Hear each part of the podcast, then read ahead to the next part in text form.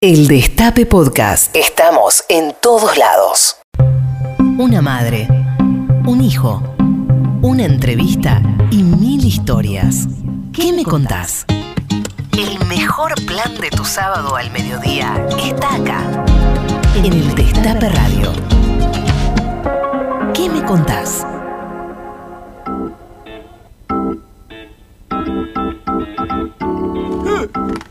Hola, hola, hola, esto es ¿Qué me contás? Soy Charlie Pisoni, acá estamos en el Destape Radio 107.3 hasta la una y media, hace 22 grados, está muy lindo la ciudad autónoma de Buenos Aires, pero aquí la co-conductora se vino muy abrigada con un pullover de lana y una, una chalina de lana también que se va al Polo Norte, me parece, nuestra querida Tati Almeida. No es para tanto, che. Estoy con un suéter de hilo y me traje un abriguito, por las dudas. Bueno, efectivamente, aquí estamos como todos los sábados en el destape de 12 a 13.30 con nuestro programa ¿Qué me contás, verdad, Charlie? ¿Qué me contás? Estamos llegando al final del año y por acá pasaron muchos personajes de, eh, de la vida política, social, cultural argentina. Y hoy tenemos a un gran, gran personaje, nos reímos mucho con él. Va a estar acompañándonos ac- aquí en ¿Qué me contás? El actor y psiquiatra Diego Peretti. Bien. Qué grande, Peretti, lo queremos mucho, nos hace reír mucho y bueno, vamos a compartir esta entrevista con ustedes que están ahí atrás. Y después eh, también eh, queremos que nos escriban, queremos saber, queremos escucharlos, queremos que nos digan al 11 25 80 93 60 cuál es la cábala que tienen para estas elecciones. Queremos que nos digan, eh, ahí están en nuestras redes, en arroba que me contás, en Instagram, Facebook y Twitter. Y vamos a estar sorteando con todos, todos, todos los que opinen un bolsón de los compañeros y compañeras de la UTT, que es la Unión de Trabajadoras de la Tierra. Lo pueden buscar ahí en las redes sociales como Almacén UTT o Unión de Trabajadores y Trabajadoras de la Tierra. Y se llevan un bolsón de verduras que son riquísimas. Vos, Tati, las probaste. Yo Eh, también. de Son primera. Muy recomendables los bolsones de la UTT. Nos dicen cuál es la cábala. ¿Tenés cábala, Tati, para ir a votar? Ay, sí, mira, ya le estoy prendiendo vela al Sagrado Corazón. A Mahoma, a Gauchito Gil, Lucky, Lucky, Lucky, venga. Bueno, queremos escuchar y que nos digan cuál es la cábala que tiene, a ver si tienen alguna y si no tienen también, que nos digan cómo se preparan mañana para el acto electoral, que es un día muy lindo para todos y todas porque vamos a votar después de mucho tiempo, tenemos récord democrático en nuestro país, ojalá que se vote bien, ojalá que se vote bien y no se vote mal. Y espero que voten con memoria, Eso, que eso. sepan quién es, es ya no el adversario, quién es el enemigo. Así que voten con memoria. Eso, para todos los enemigos de Tati míos y de todos los que piensan que son sus enemigos, le dedicamos este tema de todos tus muertos. Gente que no.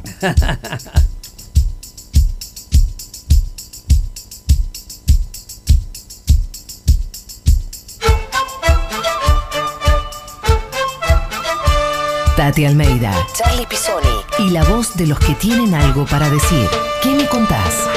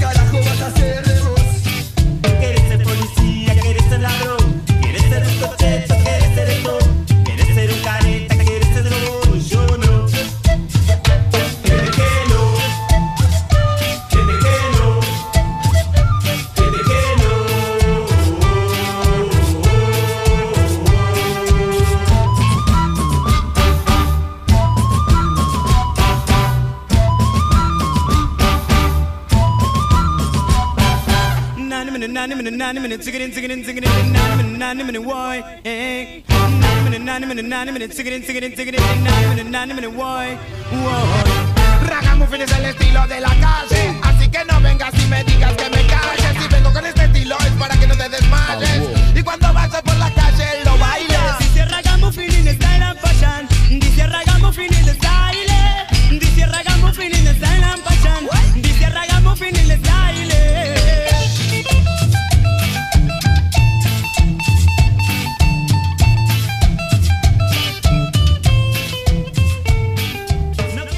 pañuelo como bandera y Santos en remera.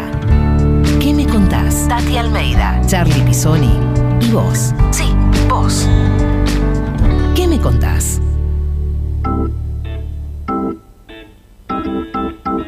Seguimos en ¿Qué me contás? Queremos que nos cuentes al 11 25 80 93 60 cuál es tu cábala para el día electoral de mañana o si te- cómo te preparás también. Contanos, contanos, queremos escuchar, queremos escucharte. Bueno, Tati, eh, te cuento que ya está comunicado con nosotros nuestro invitado del día de la fecha. ¿Querés que te lo presente? Dale. Bueno, él nació el 10 de febrero de 1963. Se crió- Acuariano, acuariano. Acuariano, así es. Se crió en el barrio de Constitución, ahí en las calles San Juan y Lima. Qué quilombo esa, esa, ese cruce. Su papá Aldo, su mamá Margarita, estudió en el Nacional Buenos Aires y cuando terminó el colegio siguió la carrera de medicina. En sus años como, sus, sus años como estudiante militó en el Partido Intransigente. Cuando estaba en segundo año de la facultad empezó a estudiar teatro como pasatiempo. Mientras se recibía como psiquiatra. Es papá de Mora, hincha de River y actor. Lo podemos ver en cine, en teatro, en TV, en streaming. Es simulador, es pastor, es tarta y luchador. El invitado del día de hoy es. Diego Peretti. ¿Qué tal? ¿Cómo les va? Hola, hola, ¿qué dice el pastor? Encantado de tenerte con nosotros, querido. ¿Qué decís, Tati? ¿Cómo les va a todos allá? ¿Bien? Bien, esperándote para hacerte. Sabés que nuestro programa se llama ¿Qué me contás? Así que nos vas ¿Qué a- me contás? Te Muy vamos, a, te vamos a pedir muchas cosas, te vamos a preguntar. Por ejemplo, Sí. contanos cómo fue y ante quién fue tu primer casting en Necochea. En Neco- ah, Bueno, claro, mirá lo que me preguntás. no, en Necochea yo iba a, a veranear con toda mi familia. eh, y con toda mi familia, eh, digamos, sanguínea, eh, primos, abuelos, tíos. Mm, Y, y en general en la playa de Necochea, que son muy amplias, se, se generaba esas charlas familiares y a mí me hacían, eh, en general, hacer, me ponían en el lugar de payaso y, y a mí me encantaba ver cómo se reía la gente y, y nada, y una vez eh, me puse a imitar a Jerry Lewis, el cómico estadounidense, tan, eh, tan, oh, tan de, de- de comedia física tan tan emblemático y, y descubrieron que yo estaba imitando a Jerry Lewis y ese creo que fue mi primer eh, acierto o, descubrimiento eh, vocacional. ¿Qué, qué edad tenías? Y ahí debía tener nueve años, ocho Uh, años. Mirá vos, qué bárbaro. Ve- veía mucho las películas de Jerry Lewis y Dean Martin, veía mucho a Botti Costello, El Gordo y el Flaco, Los Tres, Chifla- los tres Chiflados, Sí. Chaplin, Buster Claro. Keaton. Era de mirar muchas de esas eh, esas películas y esos cómicos, sí. Totalmente. Eh, Diego, eh, tu, tu, ma- tu mamá fue una exiliada de la Guerra Civil Española, ¿es así? Sí, claro. ¿Qué, qué te Sí, sí. transmitió de todo eso, Margarita? No, bueno, fundamentalmente ella, eh, eh, to- toda la familia se exilió, digamos, se fueron exiliando de a poco del franquismo. Sí. Eh, vinieron primero dos hermanos con mi tía al principio de, de la victoria eh, franquista, Mm. tuvieron que salir eh, y después mi madre, mi madre con su abuela y otro hermano, el mayor, vinieron cinco años después. Eh, no, lo que me enseñó acá, bueno, eh, estaba eh, el peronismo cuando vino, Eh, ella sufría mucho los golpes militares porque eh, lo que me dejó ella es, eh, digamos, el- el- el- la necesidad de, de- de un gobierno democrático siempre, cuando estaban por venir los militares, la NUCE, Sí. No, ante Levingston, eh, Onganía, yo me acuerdo su cara de preocupación enorme, claro. este, digamos, contradiciendo el optimismo eh, oficial que había, este, digamos, cada vez que asumía un, un gobierno militar y todo el, el marketing de publicidad que había, y ella este, siempre ponía, me, me acuerdo de, de la disconformidad, y yo le preguntaba, pero ¿por qué? Desde mi ingenuidad, y ella siempre me remarcaba, nunca los militares ni los curas son buenos en, en los gobiernos, siempre tiene que haber democracia. Bueno. Siempre tiene que haber una institución democrática en el país, porque si no, no avanzas más. Y yo, viste, me acuerdo que era chiquito, no entendía muy bien. Mm. Eh, Pero ya, te- ya tenías una enseñanza, te, ya te estaba formando, Diego, ¿verdad? absolutamente, sí, sí, una enseñanza absolutamente democrática. Sí, sí, Totalmente. y, y- sí, sí, sobre la necesidad. Y venía de, de la República, digamos, de, de un país este, eh,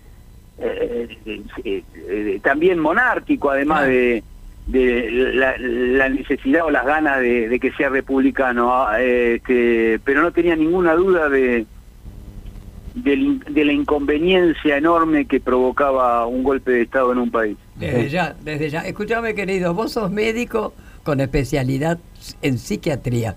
¿Fue tu Sí. padre el que quiso que seas médico? No, digamos, eh, le- le- ahora está un poquito más desdibujado eso, pero hace 40, 50 años atrás, la clase media argentina y la necesidad de el paradigma de tener que estudiar en la universidad para ganarte la vida y, y tener un título para tener un instrumento para ganarte la vida era un paradigma muy muy asentado.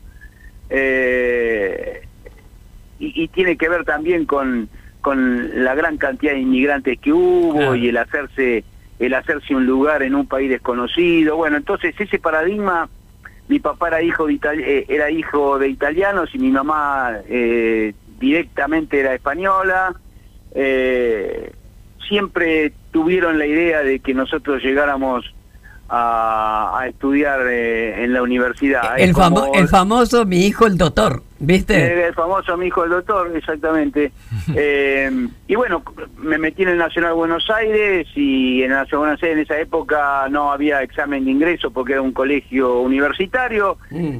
entonces no me costó mucho eh, entrar en cualquier universidad que quería entrar. Y, y bueno, entré en medicina porque de chiquito me preguntaban qué quería hacer, yo decía médico y, y la gente se sonreía y la pasaba muy bien cada vez que decía que quería ser médico, entonces me metí a ser médico desde ese lugar, después me fue gustando este y, y lo que me fue gustando más era la idea de seguir psiquiatría, que es la parte de la medicina menos menos orgánica, menos ortodoxa, menos cientificista y y es ahí donde me metí, pero paralelamente en cuarto año de la Facultad de Medicina, no de la residencia de psiquiatría, sino de la Facultad de Medicina, en cuarto año empecé a estudiar eh, actuación y bueno, este, también me gustó mucho. De ahí Ah. fui con las dos cosas hasta que me dediqué a la actuación. ¿Cómo fueron esos momentos de entre que hacías la residencia en el Hospital Castex y hacías sí, teatro? mucho, mucho, mucho trabajo, mucho trabajo, mucho, porque a la, a la medicina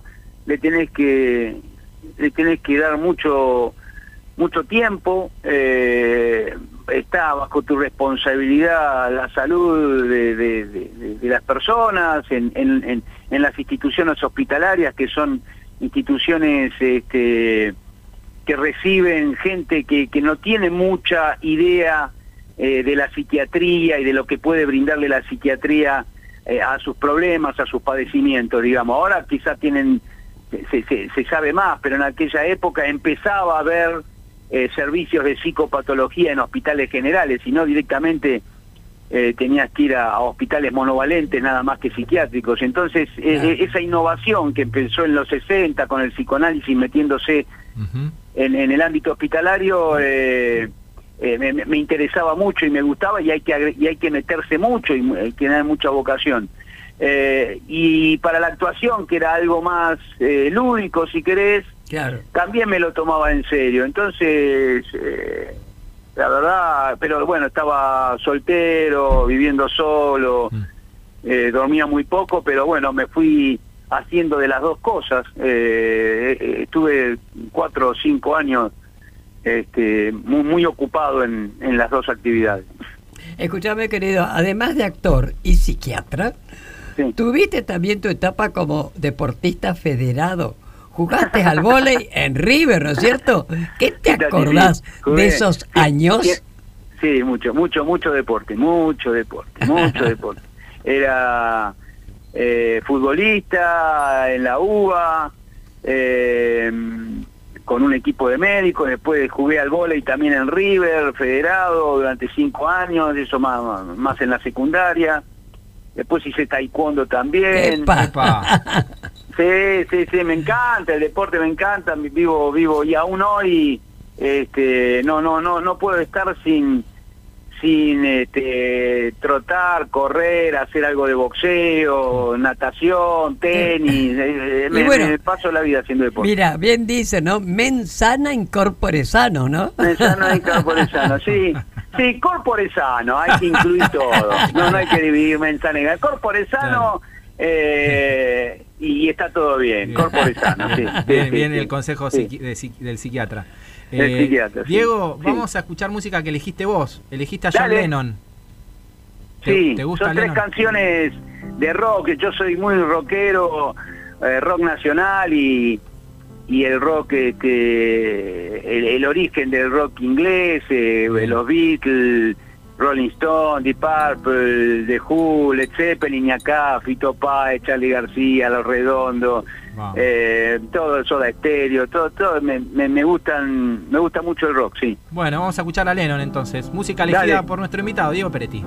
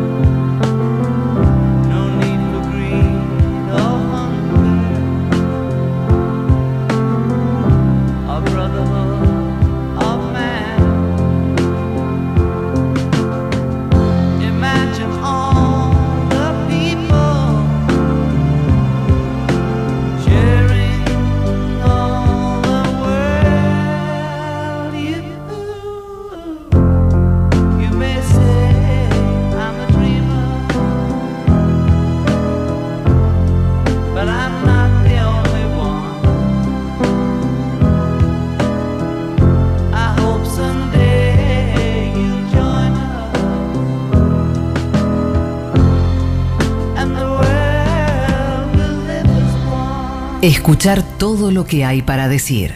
¿Qué me contás?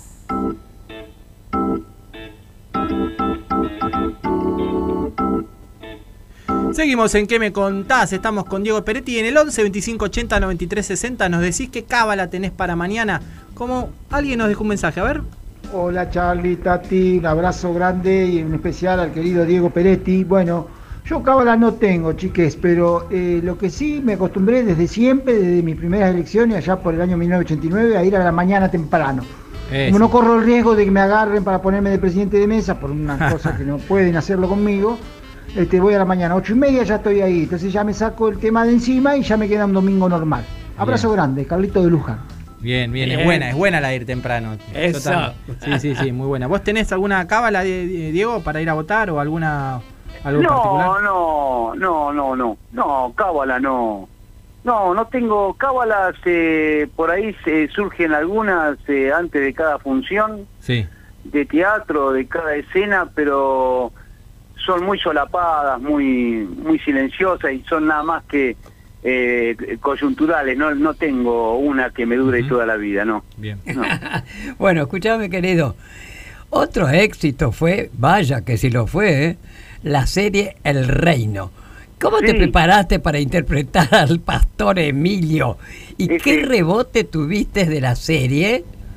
Contame un poco. Y bueno, esa serie, eh, ya, ya cuando la vi escrita, cuando la leí, me, me, me pareció que, eh, que, que, que realmente trataba un tema lindo para, para, para interpretar, en el sentido de, de ser un, una, persona, una personalidad y un temperamento muy corrido a, a lo que en general eh, yo tengo en la cabeza, digamos, un, un, pastor eh, volcado al, al evangelismo, que monta un imperio con ambiciones de poder político. Una realidad, una realidad. Ah, intimidad- una intimidad este, eh, patológica, eh, nada, una serie de cosas que me, me resultaban eh, atractivas de, para representar, sobre todo además con un elenco muy, muy bueno, un director como Marcelo Piñero, una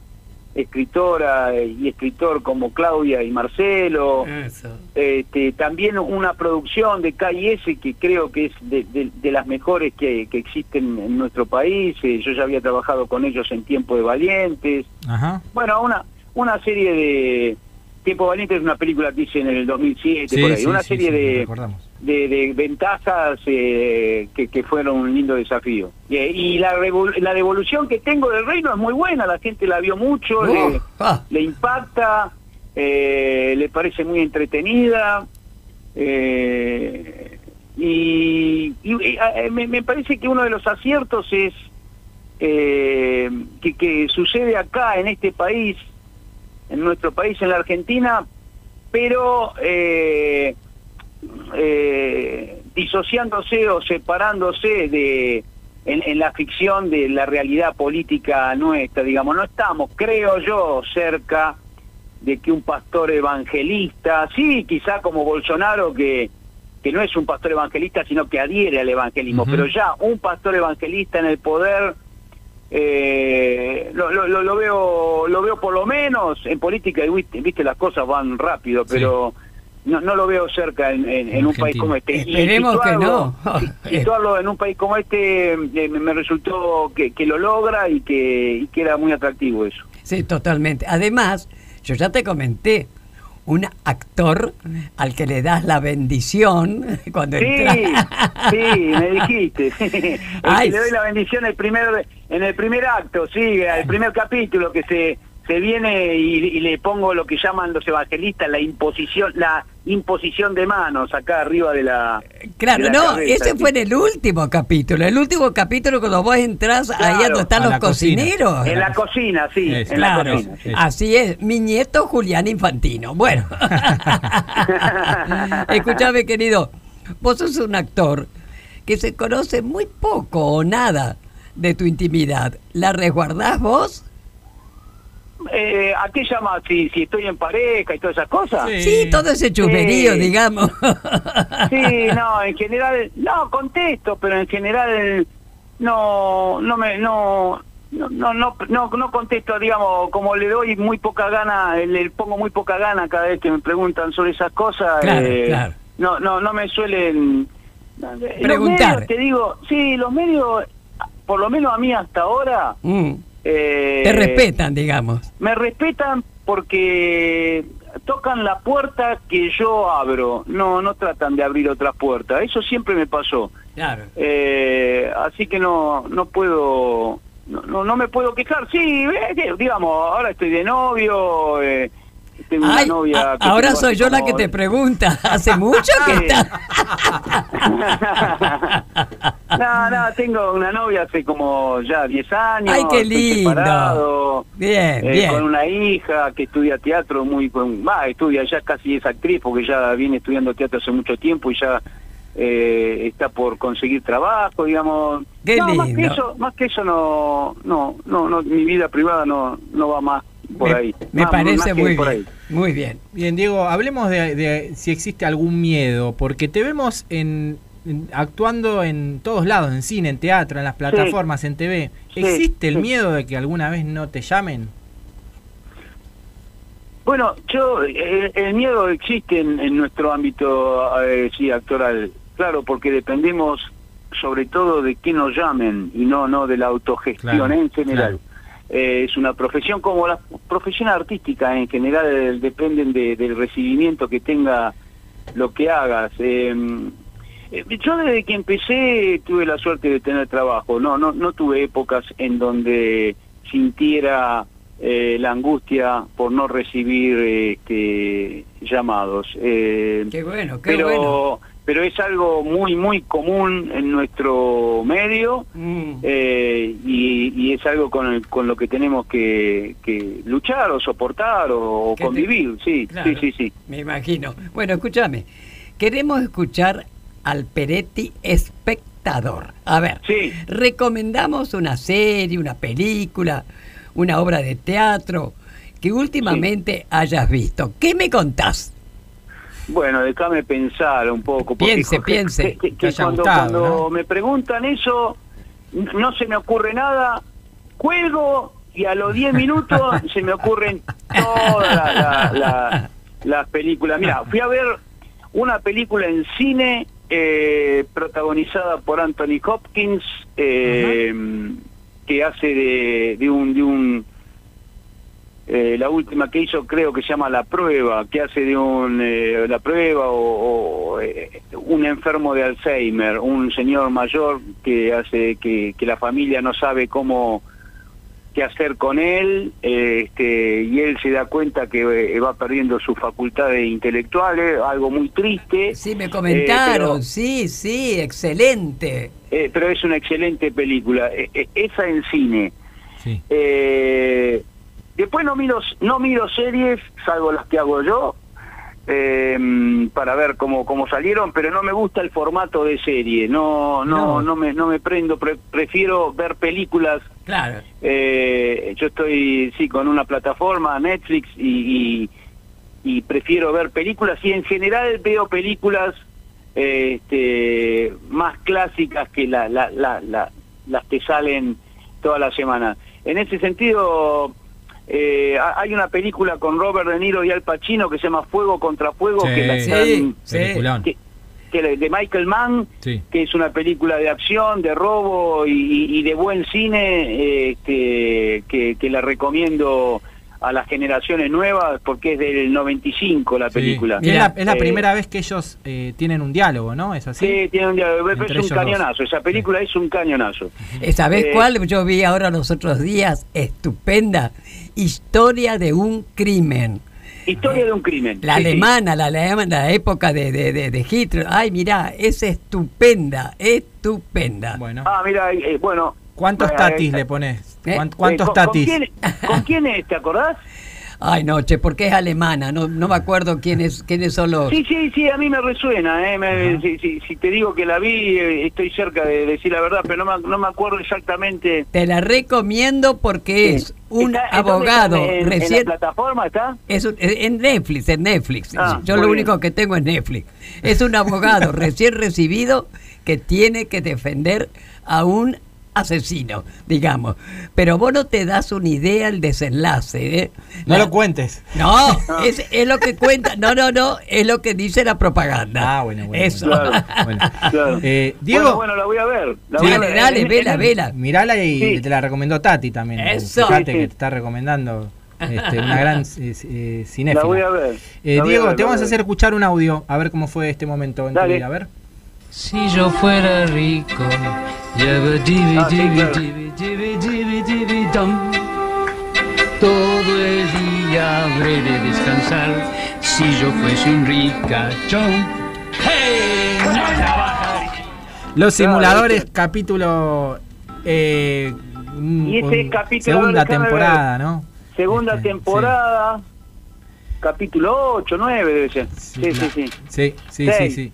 Eso, eso, eso. Eh, sí, ¿Qué, qué- qué que- serie, no? Vos ponés las series más populares, te aparecen los simuladores. Entre las series más populares de, de la Argentina, en Sí. las series que más le gusta a la gente. ¿Vuelven los simuladores? Ay, ojalá. Bueno, yo qué sé. Ojalá, No sé, no sé. che, qué maravilla. No sé si volverán o qué, ya estamos medio mayores, pero la idea nuestra es eh, poder concretar, hacer una película, sí, eso es la, la idea que tenemos hace Ay, mucho qué tiempo, bueno. pero- Qué bueno. Pero bueno, habrá que. Eso depende de del guion que, que escriba nuestro director, Damián Ujú. Cifrón, y, Gran y director, la agenda ¿eh? de cada uno de nosotros, pero sí, la- la- las ganas están. Buenísimo. Que era una serie estupenda, Sí, ¿eh? sí, qué sí. maravilla. Sí. Aparte, Es una gran serie, La es podés una ver cuando serie. quieras, no, no, no, no hay, no hay cuestión de tiempo en la serie. ¿no? Exacto, Este, La exacto. podés ver en cualquier momento. Bueno, Diego, Sí. vamos a escuchar eh, otro tema que elegiste de Led Zeppelin. Dale. Nos ponemos un poco más rock and rolleros este, y después venimos con la última parte de la entrevista, ¿te parece? Dale, amigo, Dale, dale.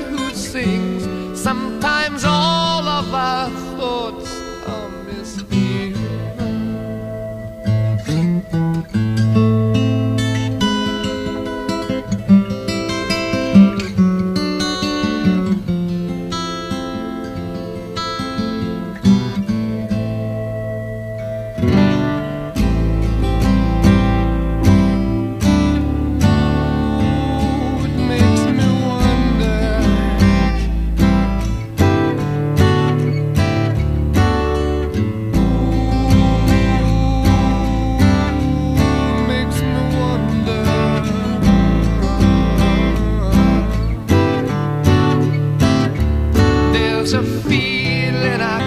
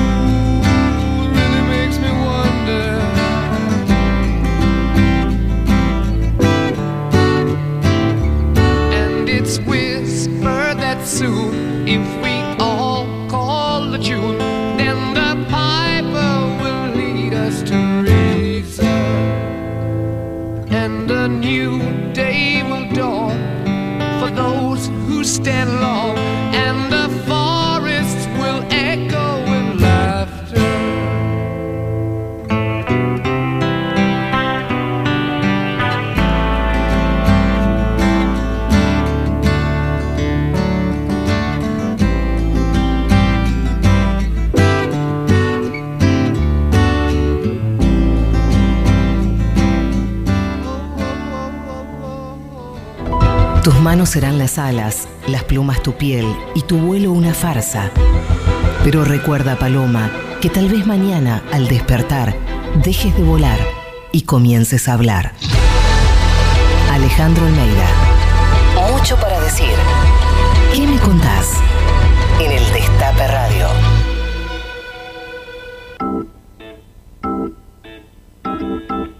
Seguimos en ¿Qué me contás? 11 25 80 93 60. ¿Qué cábalas tenés para mañana? Esto nos dicen. Hola, buen día, Tati, Charlie, Hola. compañeros. Bueno, yo cábala no tengo, lo que sí, mi cábala o costumbre es cuidar los votos. Eso, Fiscalizo todas las Claro. elecciones que puedo, todo el tiempo, hasta lo último. Bueno, que mañana tengamos un gran día. Un abrazo Gracias. a todos. Gracias. Vamos con Hola Tati, estoy escuchando.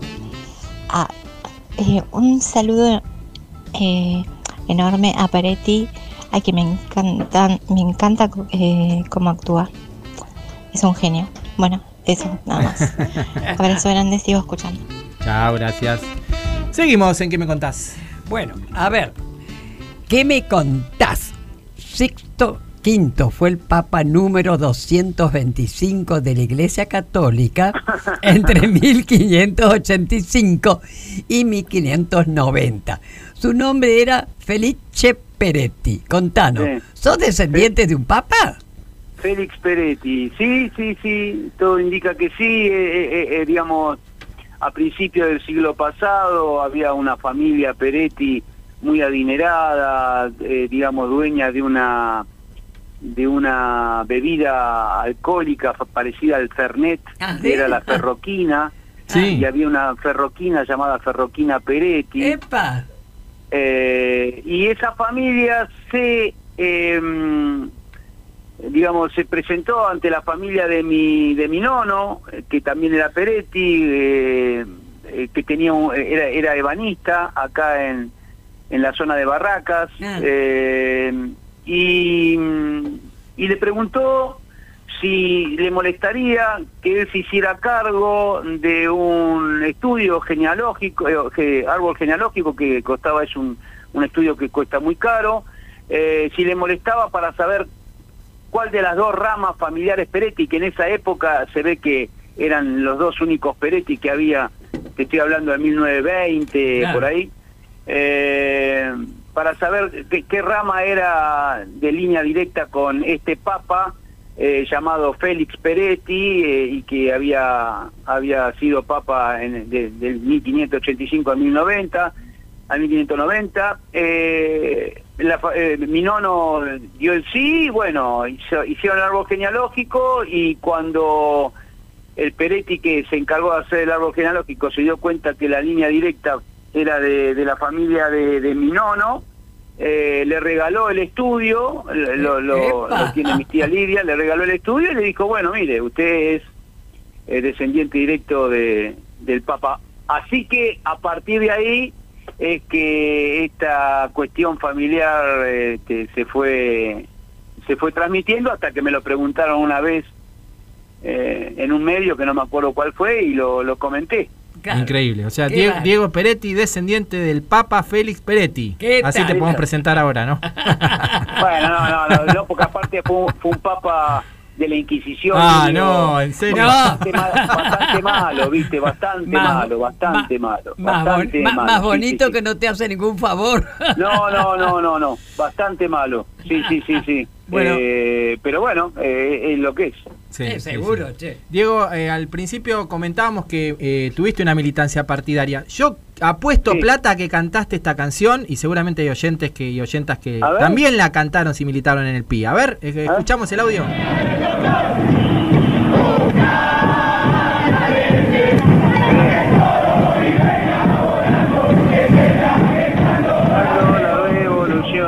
Acuerdo, me acuerdo. El partido intransigente eh, en ese momento era trataba de ser eh, un, un partido que convocara a una síntesis, eh, decía una síntesis histórica entre eh, el, el peronismo popular o el peronismo pueblo, como se llamaba, Mm. y el, y el radicalismo irigoyenista.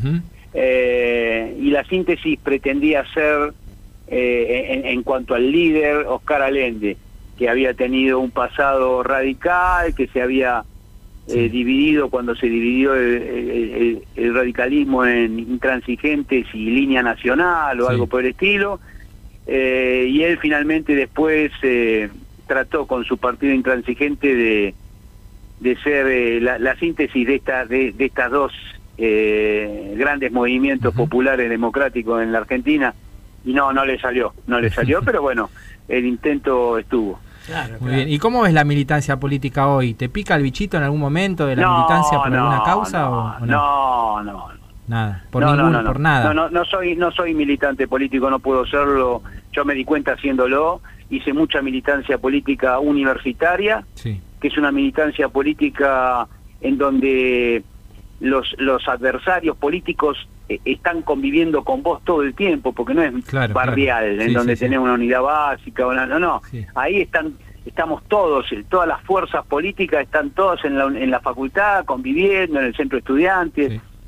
Eh, no, no, no, no, no, no me pica el bicho Claro. en absoluto. Es más, eh, trato de, de rehuir de eso, sí, sí. Me parece, o sea, por lo único que yo saldría a la calle si está el, el- la democracia en peligro. Eh, la democracia institucional, no, no digo un tipo de democracia, digo, viste que hay gente que dice, bueno, pero si la democracia es simplemente formal y, y hay otros que la democracia participativa, toda la democracia antes que eh, un gobierno dictatorial no elegido por el pueblo y, y que no tenga no tenga el Congreso abierto. Sí. Este, po- por, ese motivo yo sería por lo único que, Que que saldría eh, realmente a poner el cuerpo. eh, pero ya, ya demasiado, yo soy grande y ya demasiadas este, desilusiones eh, me hago, entonces estoy tratando de preservarme un poquito Ujú. en, en una actitud quizás un tanto egoísta, pero pero eh, prefiero porque no no no encuentro sí la ideología, pero no encuentro los intérpretes este, honestos y digamos en los que pueda creer para para poder este, militar. No no no los encuentro. Me parece este muy muy hay mucha eh, mucho egoísmo y, hasta mucha corrupción que no que no dejan que la Argentina pueda este, liberarse a un camino de crecimiento eh, nacional, digamos, no, no, no nos dejan, no nos dejan, no, no nos dejamos, digamos, somos nosotros, esto de echarle la culpa allá afuera, estoy podrido, no, no, hay, hay un 80% de culpabilidad nuestra, de nuestra sociedad, que, que salen dirigentes que son este, mediocres y, y hasta corruptos, eh, entonces no, no se puede no, la Argentina no, no arranca, eh, eh, a mi criterio, básicamente por nosotros mismos. Bueno, pero yo pienso, sinceramente, ¿no? Perdón, que uno tiene hoy muy en claro que no tenemos adversarios, sino enemigos. Y si no, Sí. que lo digan los cuatro años de la primer pandemia que tuvimos, viejo. Por Sí. favor, ¿eh? Sí, sí, sí, lo- lo- lo- los enemigos igual están adentro. Eh, los enemigos somos, eh, o sea, hay obviamente, eh, eh, en mi criterio, eh, hay a- aves de rapiña desde ya, este,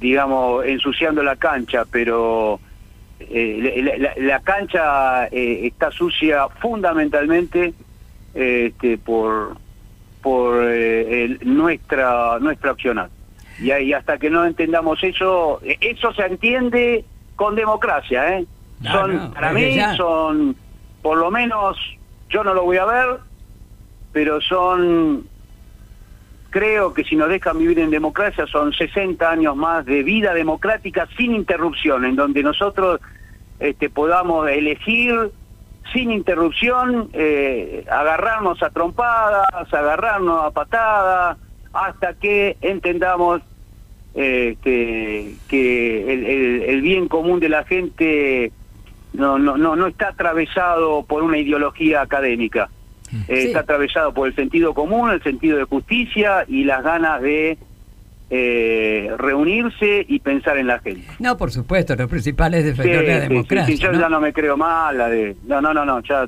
digamos, una cantidad de, de alaraca discursiva este, y estamos igual que hace 70 años. Eh, así que... Y, eh, no, no estamos igual. Gracias a la cantidad de gente que se jugó por la democracia, estamos en un sistema democrático, que es lo único que yo creo que se tiene que cuidar. Por algo, por algo quedaron 30.000 agujeros, ¿verdad? Exacto, exacto. Eh, eh, a esos debemos este sistema democrático que no le estamos rindiendo el homenaje que esos muertos se merecen. Lo- los estamos manchando con corrupción, con deslealtad, con deshonestidad, con mentiras, eh, y hasta que no nos pongamos de acuerdo en que esa gente quería un sistema democrático inclusivo y que para eso nos tenemos que sentar todos, no puede ser estrategia de un partido político eliminar al otro partido político para vivir en este país. Eh, somos hermanos y hay que ponerse de acuerdo, eh, porque los dos, porque a, a las dos facciones de la grieta eh, son eh, eh, ciudadanos argentinos los dos. Entonces hay que sentarse y ponerse de acuerdo para que haya menos gente este, indigente. No es una fuerza o la otra. Bueno. Eso ya estoy absolutamente convencido. eh, y, y también estoy absolutamente convencido que las malas prácticas políticas, cuando está un partido es de uno, cuando está el otro partido es del otro, y ninguno de los dos este, tienen prácticas políticas, prácticas políticas, no idea de las cosas, prácticas políticas progresistas. Ninguna eh, de, las dos grandes fuerzas. Entonces, tenemos ese problema. Eh, eh, habrá que ver, ya te digo, son 60 años más de democracia para mí, eh, hasta que este país este, comience a desarrollarse eh, en libertad.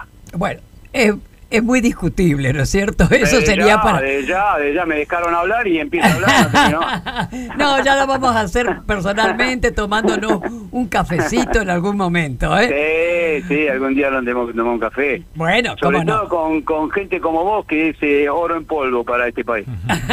bueno, escúchame, vos sabés que nuestro programa se llama ¿Qué me contás? Así que Sí. entonces ahora, ya terminando esta entrevista, que te juro que estamos encantados que nos hayas acompañado, te preguntamos que nos cuentes alguna anécdota que por ahí tenemos la suerte que nunca la hayas contado, ¿eh? Así que, ¿qué me contás? Eso. Ay, pero qué anécdota te puedo contar. Uh, pensá, qué pensá. sé. ¿Eh? Pensá, pensá. Eh, y que no te haya contado, y que No, no haya bueno, la contado. Bueno, Eh, ponele que ya le hayas contado, no importa, dale. No, bueno, mira, hay una anécdota, es muy graciosa. Eh, Dale, dale. Antes de hacer simuladores, siempre la cuento. Yo soy muy amigo de los cuatro simuladores de Fede Delía, Fiore y, y Sheffield, con el que hicimos Poliladron, me acuerdo. Sí. Pero nos conocimos en una obra de teatro que hizo, que protagonizaba Fernán Mirás. Pobrecito, ¿viste, ¿viste lo que tuvo este chico, Fernán Mirás? Sí, no, no, pero está bien, está Sí, perfecto, ya ya, hablé con él. Sí, sí, sí. eh, tuvo suerte. Gracias y- a Dios, sí, sí. Sí, sí, sí, no, ya hablé varias veces ya con él y, Sí, sí. y mantengo contacto y yo- yo- soy amigo y está, está muy bien, gracias a Dios. Sí, yo también. Bueno, Eh, contanos. Bueno, nada, eh, eh, la obra de teatro que hizo después de, de Tango Feroz, que era un, hizo un, un éxito tremendo en cine, se llamaba El enemigo de la clase, que era un grupo de adolescentes que se autoacuartelaba en el aula este, por, por diferencias con las autoridades. Ah, Eh, era en el Bauen, estábamos ensayando y bueno, yo era médico, eh, se sentía muy mal Federico Delía, me acuerdo en uno de los ensayos, no, una de las funciones, eh, entre la primera y segunda función, y entonces en el baño de, del Bauen me pide Fede diría este, que le dé una inyección porque tenía un dolor de columna tremenda, no me acuerdo qué. Ah, Y era en el baño de, de- de- de- del teatro. Y es una boludez, pero bueno, me acuerdo que le estaba dando la inyección eh, en el baño y entra... En la cola. entra- sí, en la cola, claro, en, en el cuadrante externo, superior externo. Eh, y entra un, un futuro espectador de la segunda función. Eh, no, no, entró y, y claro, no pudo ver que yo le estaba dando una inyección. Eh, eh, pudo ver una situación muy anómala, digamos, muy íntima. eh, y se habrá creído cualquier cosa. más vale. se, se fue se fue del, del baño.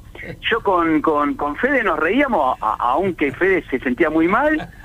Y después no supimos más nada, pero era un espectador que se debe haber creído que otra cosa a la que era. me imagino en- entró y a ver al actor Ave María Purísima, habrá a, dicho. do- a los dos actores ahí en el baño, este, según su mente, eh, teniendo cosas privadas, pero bueno, eh, andás a ver Qué gracia. este, qué creyó. ¿Qué hizo? Eh, bueno, nada, como anécdota, es la primera que me viene a la, a la Me, parece estupendo, muy simpática. Bueno, mi querido, hemos tenido un gustazo que nos acompañes. Gracias, mi amor. Y, y espero que la serie esta, El Reino, continúe, che. ¿eh? Continúe. Y Bueno. continúe, que continúe el reino y que mañana las elecciones sean masivas Ah, eh, y eh, limpias somos, porque tenemos buen, ¿no ves? Eso me saco el sombrero, tenemos una buena cultura eh, democrática en los últimos, de 1983 a esta parte. Se ha respetado, este, entonces eso es, es muy lindo y que, y que vaya toda la gente a votar, que Totalmente. vaya todo el mundo a votar. muchas Muy bien, gracias. muchas gracias. Diego. Nos vamos con otro tema que elegiste, de Fito Chau. Dale, le mando un besito y ha sido un placer y un honor, ¿eh? Gracias, Gracias, para nosotros también, Pastor. Un beso. Chao hermosa, chao.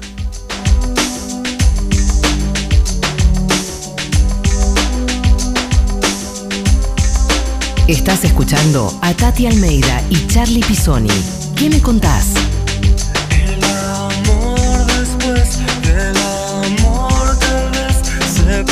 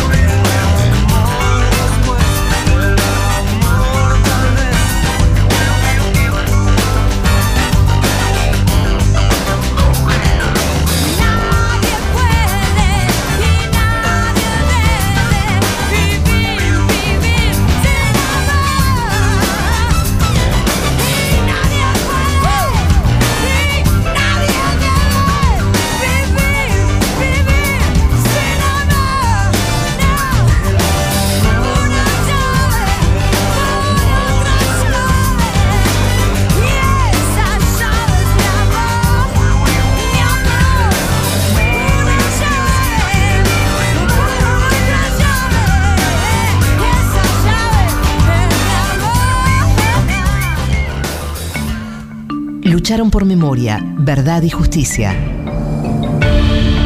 ¿En qué me contás? Les rendimos homenaje con voz propia.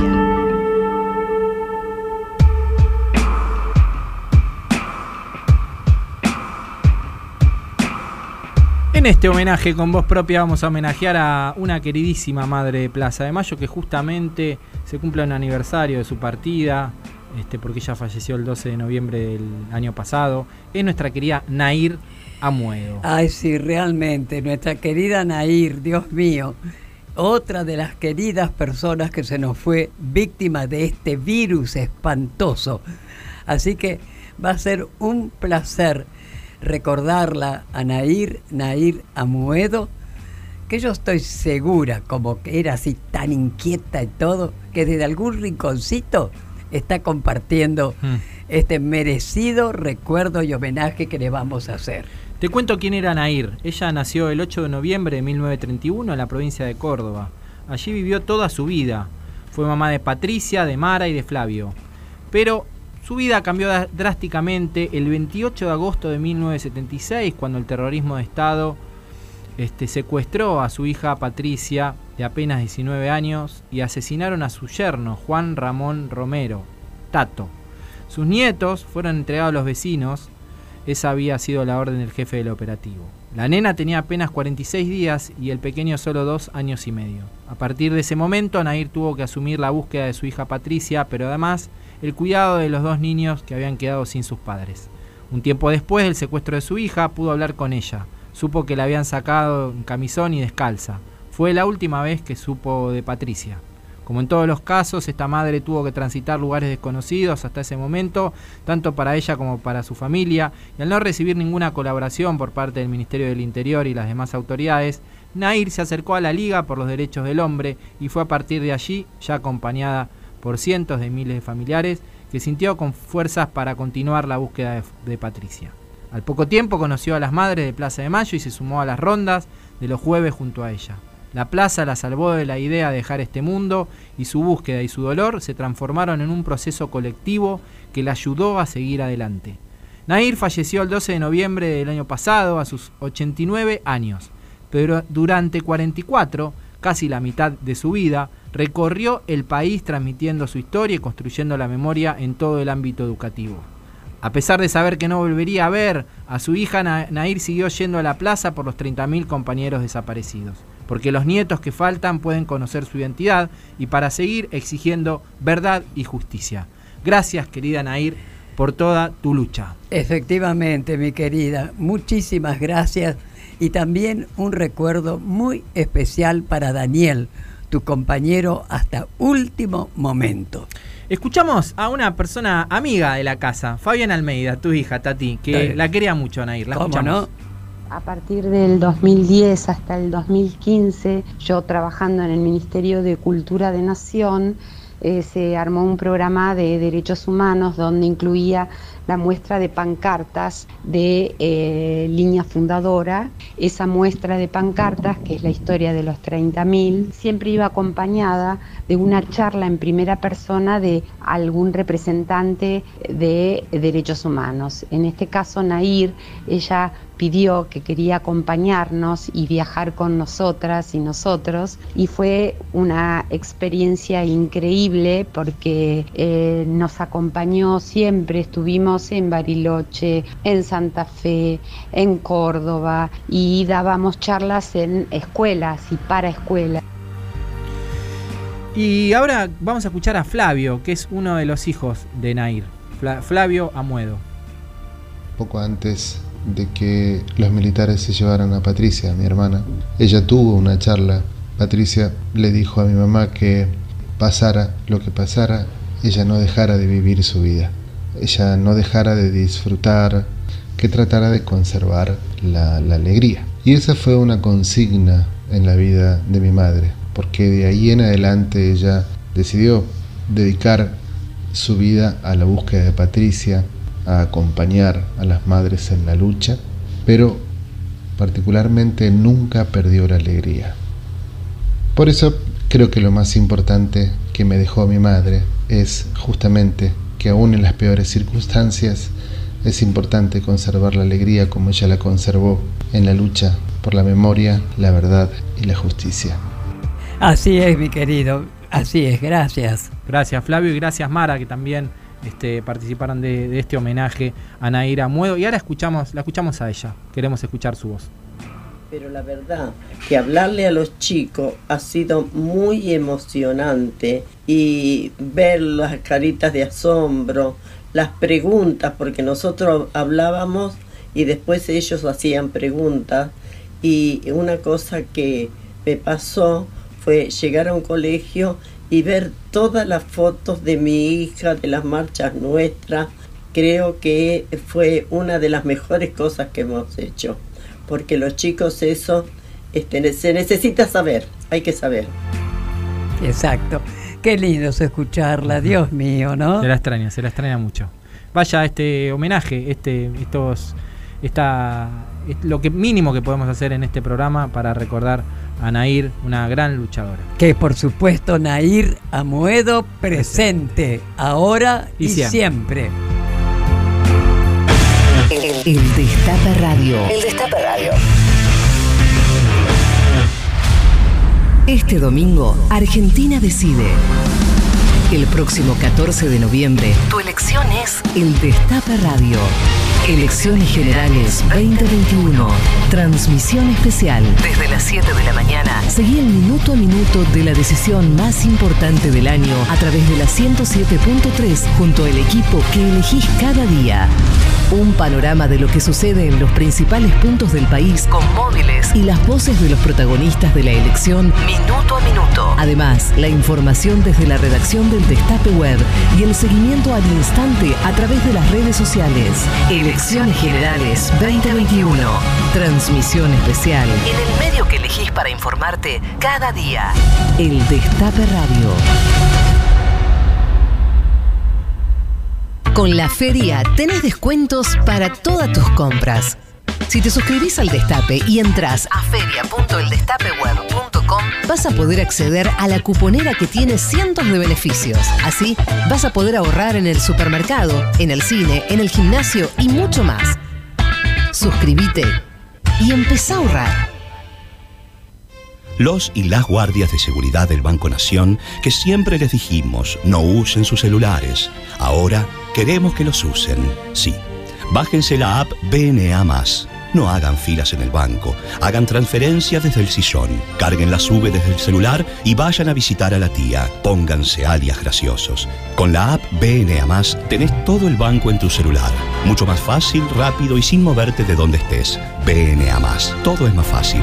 Banco Nación. Un lugar para potenciar nuestro desarrollo productivo, social y territorial. Una incubadora de empresas con espacios de coworking y fomento a clusters. Un lugar con espacios para diagnóstico y simulación del proceso de robotización. Una tecnoteca para que jóvenes se integren y capaciten. Un lugar para que las investigadoras e investigadores puedan desarrollarse. Presentamos el Polo Tecnológico y de la Innovación. Desde el corazón de la provincia construimos innovación para la Argentina y el mundo. Municipio La Matanza. Fernando Espinosa, Intendente. La Matanza, corazón de la provincia. Sentí la sensación de estar en tu mejor viaje. Vení a Entre Ríos a disfrutar de una experiencia inolvidable. Entre Ríos hace bien. Gobierno de Entre Ríos. Volvió Full Sale a IPF Full. Aprovecha la temporada de promos con descuentos en desayunos, en combos, en tus snacks favoritos. Encontrá más de 85 promos. Full Sale. Vení y salí ganando. Sonido Cultura inaugura con un ciclo de seis programas semanales. Historia, un poco sucio. Un programa de historia desprolijo, pero eficaz. Javier Trimboli y Julia Rosenberg traen piezas olvidadas en el galpón de la historia para releer e historizarlas de una manera desprolija, pero eficaz. Domingos a las 20 en el Destape Radio. Los y las guardias de seguridad del Banco Nación, que siempre les dijimos no usen sus celulares, ahora queremos que los usen. Sí, bájense la app BNA. No hagan filas en el banco, hagan transferencia desde el sillón, carguen la sube desde el celular y vayan a visitar a la tía. Pónganse alias graciosos. Con la app BNA tenés todo el banco en tu celular. Mucho más fácil, rápido y sin moverte de donde estés. BNA. Todo es más fácil. Banco Nación. Con la feria resolvés todos tus problemas. Porque en feria.eldestapeweb.com vas a encontrar a ese gasista, electricista o servicio técnico que te va a sacar las papas del fuego. Es sencillo. Entras a feria.eldestapeweb.com y vas a encontrar miles de anuncios de compañeros y compañeras en todo el país dispuestos a darte una mano. ¿Qué esperás para participar? El Destape Radio. El Destape FM. 107.3. 107.3. Un pañuelo como bandera. Y Santos en remera. ¿Qué me contás? Tati Almeida, Charlie Pisoni y vos. Sí, vos. ¿Qué me contás? Seguimos en ¿Qué me contás? Una gran entrevista a Diego Peretti. Sí.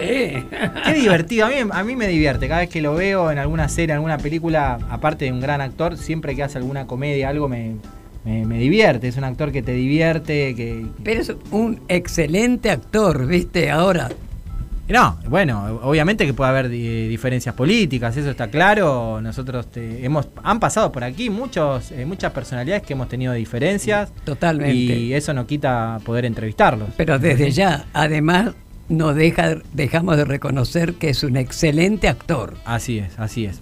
Bueno, eh, Tati, acaban de pasar recién por aquí la Ay, gente de sí. Quiero tiró tango compañero. De dejar unos regalos lindísimos para vos, Tati. Acá tenés un, un CD, entiendo que es una, un packaging hermoso de, un CD. Y también te dejaron eh, acá un cuadrito que hizo Rubén Sassano, que es un artista que se llama Tomadas del Brazo, el cuadrito. Es una Este, maravilla. eh, bueno, es un abrazo a las madres, está en la pirámide. eh, bueno, está llena de regalos tu casa, Tati, porque Ay. ustedes no conocen, la casa de Tati es chiquita, pero tiene muchos y muchos regalos, muchas fotos, mucho, mucho, mucho reconocimiento que te han dado, ¿no? Bueno, mira, como yo siempre digo, que bueno, sí, está bien, me reconocen a mí, pero lo hacen a todas las madres y sobre todo a nuestros hijos, ¿viste? Porque si nosotros desgraciadamente existimos como madres de Plaza de Mayo, es bueno, es porque nos arrebataron lo más preciado que tiene una mujer, ¿no? Pero Y- este grupo de tangueros, Sí. una maravilla. Una maravilla. Vamos a estar pasando su música. Sí, desde ya, desde Vamos ya. a estar pasando su música. Pero volviendo a, a- a tu casa, vos tenés muchos regalitos, pero eh, hay algunos que están más presentes que otros también. Vos entras a tu casa y tenés algunas cosas que se ven más que otras que te han dado. ¿Tenés alguna preferencia, alguna cosa que te guste más, algún regalo que te hayan hecho? Este, que te haya gustado más o que tengas, Mi- mira. lo tengas más, más visible en tu Eh, casa. Claro, claro. Bueno, mira, eh, por ejemplo, lo que tengo ahí es una foto Néstor Kirchner. Una foto de. Néstor tenés, sí, es sí, es estupenda. Ay, ese momento. Eh, eh, vos la estás, lo estás. Claro, porque cuando se inauguró el Parque de la Memoria, Sí. que fue Néstor, yo estoy ahí, entonces le estoy acariciando.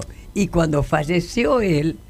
Eh, Vos estás acariciando una foto de Néstor. eh, claro, y ahí, Y eh, sí, cuando y ahí te sacaron una foto. es una foto de, de una foto, foto, es una foto estupenda, Claro, sinceramente, claro, es excelente.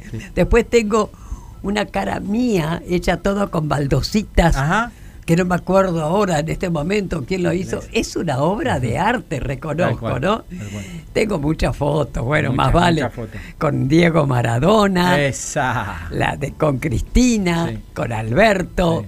Y bueno, y sobre todo, todos mis nietos y Claro. mis bisnietas. Y tu hijo, y también de tu hijo. Desde ya, desde ya. Em, Ahí lo tengo a Alejandro en la primera fila, digamos, Sí, ¿no? sí, y a. Fabiana, a Jorge.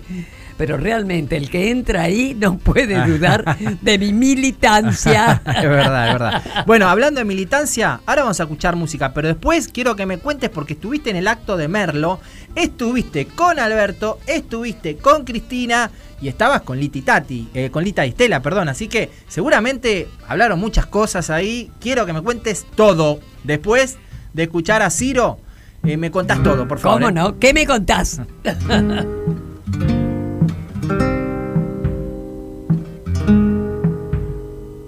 Dentro tuyo, dentro tuyo están las llaves solas esperan tus manos. Tanto buscar por afuera y ahora te gana el desgano. Es tan difícil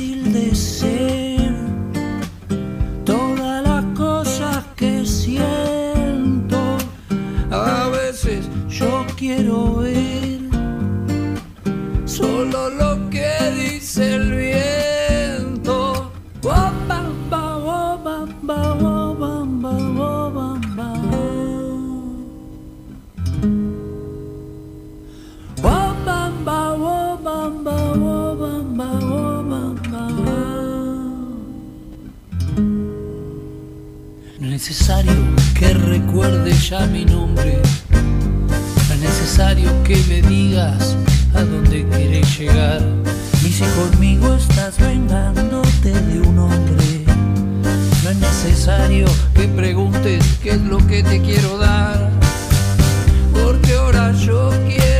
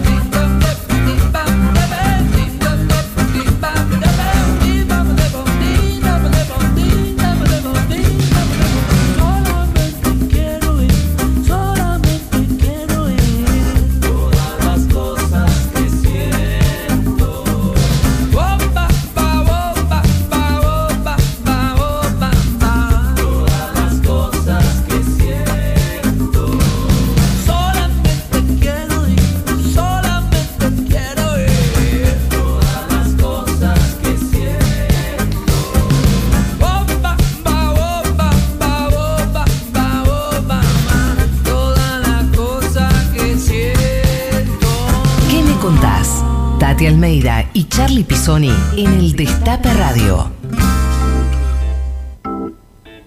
Seguimos en ¿Qué me contás? Último bloque y nos vamos para casa. ¿Te vas para tu casa, Tati? Me voy para mi casa, pero después te cuento. ¿Qué haces hoy? Bueno, justamente Eh, llego a casa, almuerzo medio a los rajes y después me pasan a buscar porque hoy es el aniversario de la muerte, bueno, de la desaparición del poeta Alberto Spumber. Y entonces ahí justamente lo, lo van a conmemorar los poetas de la calle y de la pista urbana. ¿Y van es a leer. ¿Dónde su- es? Es en la calle. Acá te digo. tu, tu, tun, tun, chun. Ay, ay, ay. Acá, Acá. está. Chacabuco 874 de Ah, sí. 15 a 17 horas. Sí, sí, ahí y van a leer sus poemas. eh, Diana Bellesi, Carlos Aldizábal, Liliana Daunes y Laura Jaimovich. Y la música de Luis Borda y de Tata Cedrón. Y van a estar presentes Víctor Hugo Morales y Tristán Bauer. Así que va a ser un buen recuerdo y reconocimiento a uno de los tantos poetas, en este caso, detenidos desaparecidos. Bárbaro. Eh, Tati, estuviste el miércoles en Merlo, estuviste con Alberto, estuviste con Cristina y aparte estabas con Lita y Estela. ¿Cómo fue? Bueno. Hacía mucho. ¿Se habían reencontrado las tres ya? ¿Ustedes? Eh, sí, sí, sí, claro, cuando, cuando fue el acto, el, el- El acto en Casa Rosada, no. No, no. Que tuvimos ahí en primera fila. Ah, Eh, sí, sí, sí, no me acuerdo cuál, Bueno, cuál de no todos, hace sí, tanto. sí. Así que ya nos hemos encontrado con ella, menos mal, ¿no? Bueno, fue muy lindo. Nos invitaron, por supuesto, para el cierre. Y yo fui como Tati Almeida, como ciudadana, ¿verdad? Y estábamos las tres allí, entonces nos pusieron bien cerquita de donde está la, donde estaba la rampa Sí. que subían. Así que en eso, bueno, aparecieron eh, Cristina, monísima como siempre, Alberto, eh, bueno, después también Axel, este, y bueno, y Victoria Tolosa Paz, ¿no?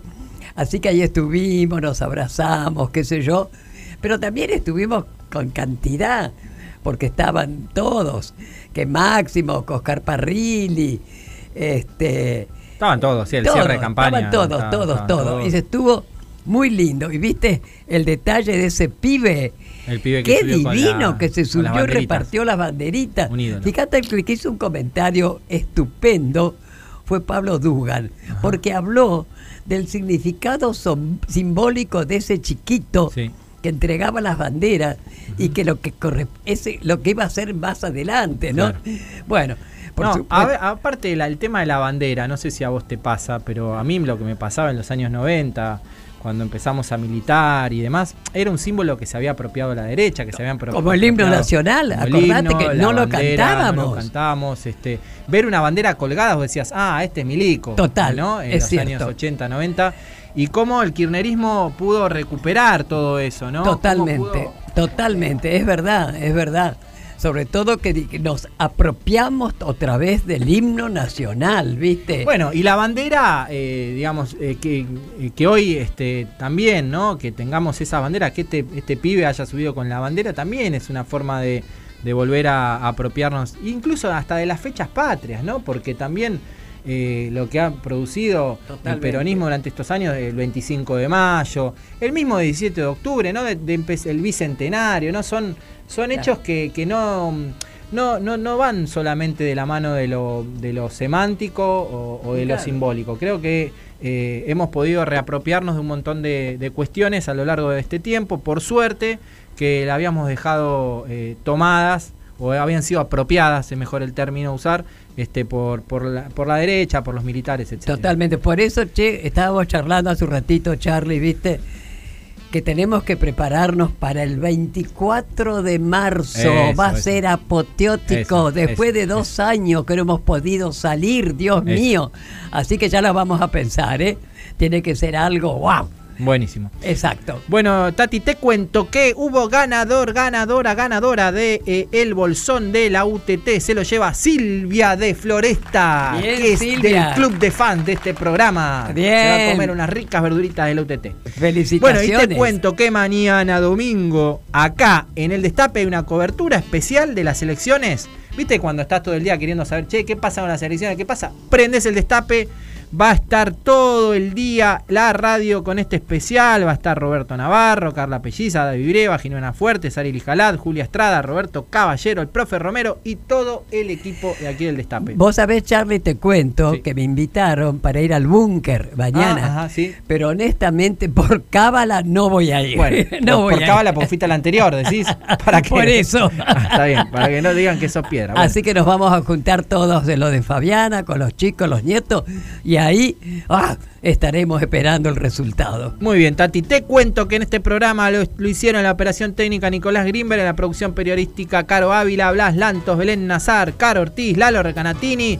En la conducción, mi nombre es Charlie Pisoni. Aquí a mi lado, la mejor conductora que no fue premiada por Aptra. Queremos reclamar el premio de producción, mejor producción en radio, Tati Almeida. Nos vemos el sábado que viene. Se viene la más maravillosa música. Quédense en el destape. Nos vamos con tomadas del brazo del, ta- del grupo de tango que nos vino a traer los Exactamente, regalitos. así tiró. es, chicos. Nos vamos con ellos. Perfecto, como todos los sábados, el sábado que viene, de 12 a 13.30 por el Destape, nuestro programa ¿Qué me contás? Chao, chao. Chao. Te abrazan y aunque se vino la noche, pintan soles. De esos que hacen que huelan eternas. Y flores, camín, flores. Te abrazan aunque se vino la noche, pintan soles. De esos que templan e iluminan al pueblo en sus corazones. Pintaron la bandera para que la agite el viento, el canto y los sueños mantienen su flamear. Resisten las baldosas en la plaza del pueblo y esos bombos eternos, latido popular.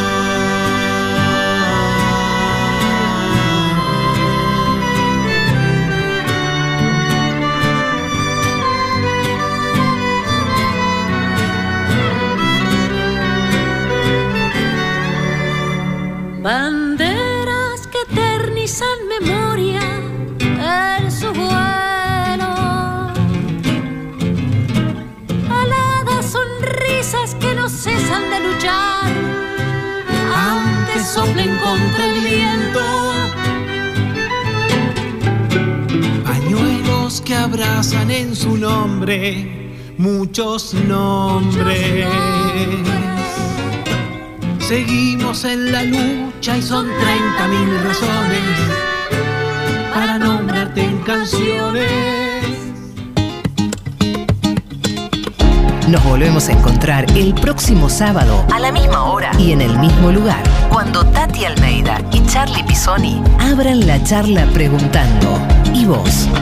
¿Qué me contás? El Destape Podcast. Estamos en todos lados.